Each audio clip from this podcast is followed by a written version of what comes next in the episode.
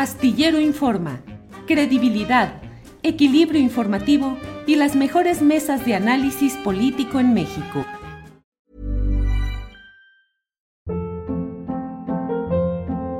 Hold up. What was that? Boring. No flavor. That was as bad as those leftovers you ate all week. Kiki Palmer here, and it's time to say hello to something fresh and guilt-free. Hello Fresh. Jazz up dinner with pecan-crusted chicken or garlic butter shrimp scampi. Now that's music to my mouth. Hello Fresh. Let's get this dinner party started. Discover all the delicious possibilities at hellofresh.com. Imagine the softest sheets you've ever felt. Now imagine them getting even softer over time. That's what you'll feel with Bowl and Branch's organic cotton sheets. In a recent customer survey, 96% replied that Bowl and Branch sheets get softer with every wash. Start getting your best night's sleep in these sheets that get softer and softer for years to come. Try their sheets with a 30-night guarantee. Plus, get 15% off your first order at bowlandbranch.com. Code BUTTERY. Exclusions apply. See site for details.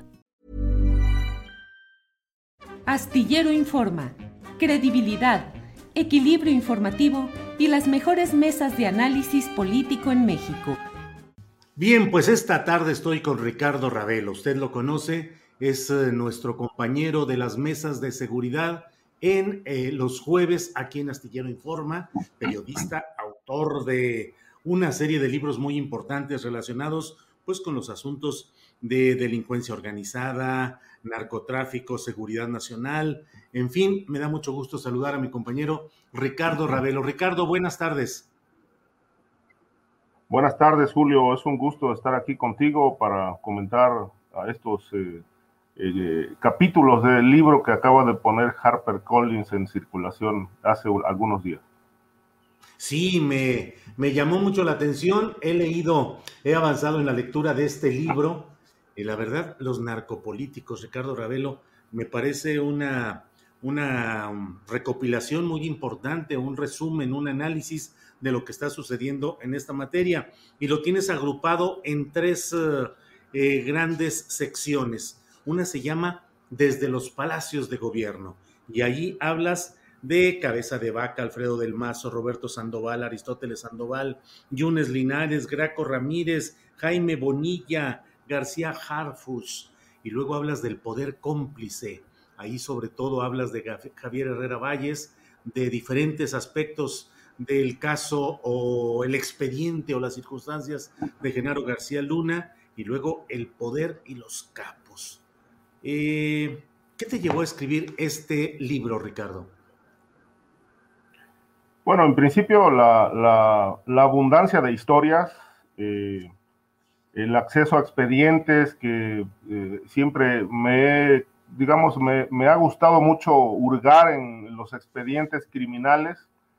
Eh, esa ha sido siempre mi, tarea como periodista desde que yo empecé en, estas, en estos temas allá mediados de los años 90 en la revista Proceso como reportero.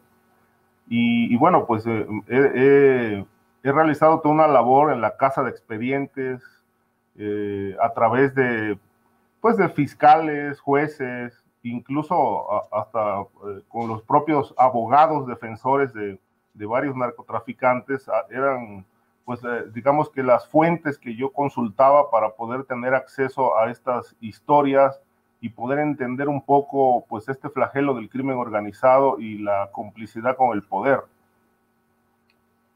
Sí, Ricardo, me llama, me llama la atención y lo leí con cuidado esta parte en la cual hablas de, pues, eh, desde los palacios de gobierno y hablas de los palacios de gobierno tanto a nivel federal como en los estados, es decir, los titulares de los poderes ejecutivos, tanto el federal como los estatales, pues convertidos en muchos casos que aquí narras en um, centros de operación, de complicidad, de entendimiento con los poderes del crimen organizado. Eh, ¿Qué planteas ahí desde los palacios de gobierno, Ricardo?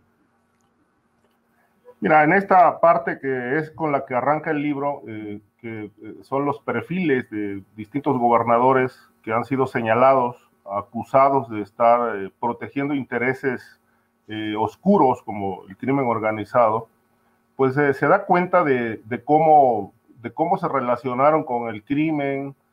Obviamente el caso de Cabeza de Vaca, entre otros, es muy ejemplificativo en, este, en esta investigación porque, bueno, la propia historia de su expediente criminal pues da cuenta de cómo desde que fue alcalde en Matamoros eh, ya había sido financiado por el crimen organizado y de esto dan cuenta varios testigos protegidos que han declarado en su contra en Estados Unidos de cómo, por ejemplo, eh, Tomás Yarrington, entonces gobernador, fue el que financió parte de la campaña de Cabeza de Vaca para que fuera alcalde pero que el financiamiento no salió del, digamos, del, dinero público del, gobierno del Estado, sino que en realidad eh, el, financiamiento brotó de los Zetas, del el cártel de los Zetas, eh, que estaba muy bien afincado en, en, ese tiempo en Tamaulipas, y Yarrington se encargó de financiar a, candidatos de oposición con dinero del narcotráfico, y este fue el caso de Cabeza de Vaca. Eh, lo de Roberto Sandoval, obviamente, es otra historia truculenta, eh, que la conocemos muy bien porque, bueno, él desde que era gobernador de Nayarit, pues ya traía una, liga bastante evidente, clara con el cártel del, de Jalisco Nueva Generación, pero su caso, su caso, digamos, empezó a convertirse en escándalo a raíz de la detención de su fiscal, Edgar Beitia, que fue sentenciado a 20 años en Estados Unidos por protección y vínculos con el narcotráfico. Y prácticamente de ahí surge toda esta historia de enriquecimiento de Roberto Sandoval, actualmente preso, eh, vínculos con el narco. Y era un hombre que en realidad eh, eh, se preciaba de ser un hombre honesto. había empezado como alcalde de Tepic y luego terminó encumbrado en, el poder político gracias a, la, al respaldo que le dio entonces el, entonces presidente Enrique Peña Nieto. Pero bueno, fue de estos, de estos eh, personajes que el propio Peña destacaba mucho como los nuevos rostros del PRI, que lamentablemente pues terminaron también en las redes del crimen. Claro. Ricardo, ahora eh, haces un repaso de gobernadores que han sido, digamos, de la etapa, en su mayoría de la etapa anterior a lo que se ha llamado la cuarta transformación. ¿Cómo has visto a los gobernadores que han entrado ya en la nueva etapa y que han ganado a nombre de Morena y que en este momento pues son la mayoría ya de los gobernadores del país? No todos han eh, tenido el tiempo, apenas acaban de entrar, pero ¿cómo has visto esta evolución, sus campañas? Eh, ¿Persistió el apoyo de los grupos del crimen a las campañas electorales? Es decir, en pocas palabras, ¿te da esperanza el cambio con los nuevos gobernadores emanados de Morena o piensas que las circunstancias siguen siendo similares?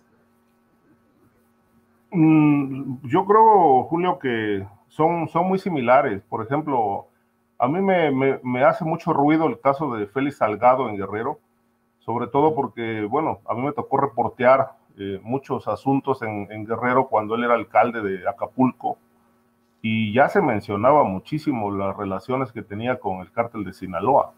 Eh, yo no veo ninguna diferencia, es decir, ¿qué, qué, nos falta por, por por, este, digamos, acreditar o, demostrar, pues falta tiempo, ¿no? Falta un poco ver cómo se van a desenvolver estos nuevos gobernadores que ya de entrada, pues, eh, iniciaron en el, en el, poder señalados de haber recibido apoyo de, del crimen organizado, que es el caso de Michoacán, el caso de San Luis Potosí y el caso de Sinaloa, Guerrero, por citar estos eh, que, pues, eh, se sabe que, habrían recibido apoyo criminal, pero bueno, las investigaciones lamentablemente no se han iniciado y, dudo mucho que se vayan a iniciar en, la Fiscalía General de la República. Creo yo que, que aun cuando pueda haber algunos elementos eh, duros, algunos elementos de, eh, como evidencias o datos que dan cuenta de esta posible vinculación,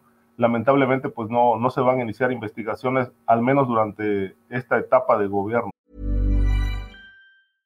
Imagine the softest sheets you've ever felt. Now imagine them getting even softer over time. That's what you'll feel with Bowl and Branch's organic cotton sheets. In a recent customer survey, 96% replied that Bowl and Branch sheets get softer with every wash. Start getting your best night's sleep in these sheets that get softer and softer for years to come. Try their sheets with a 30-night guarantee. Plus, get 15% off your first order at bowlandbranch.com. Code BUTTERY. Exclusions apply. See site for details.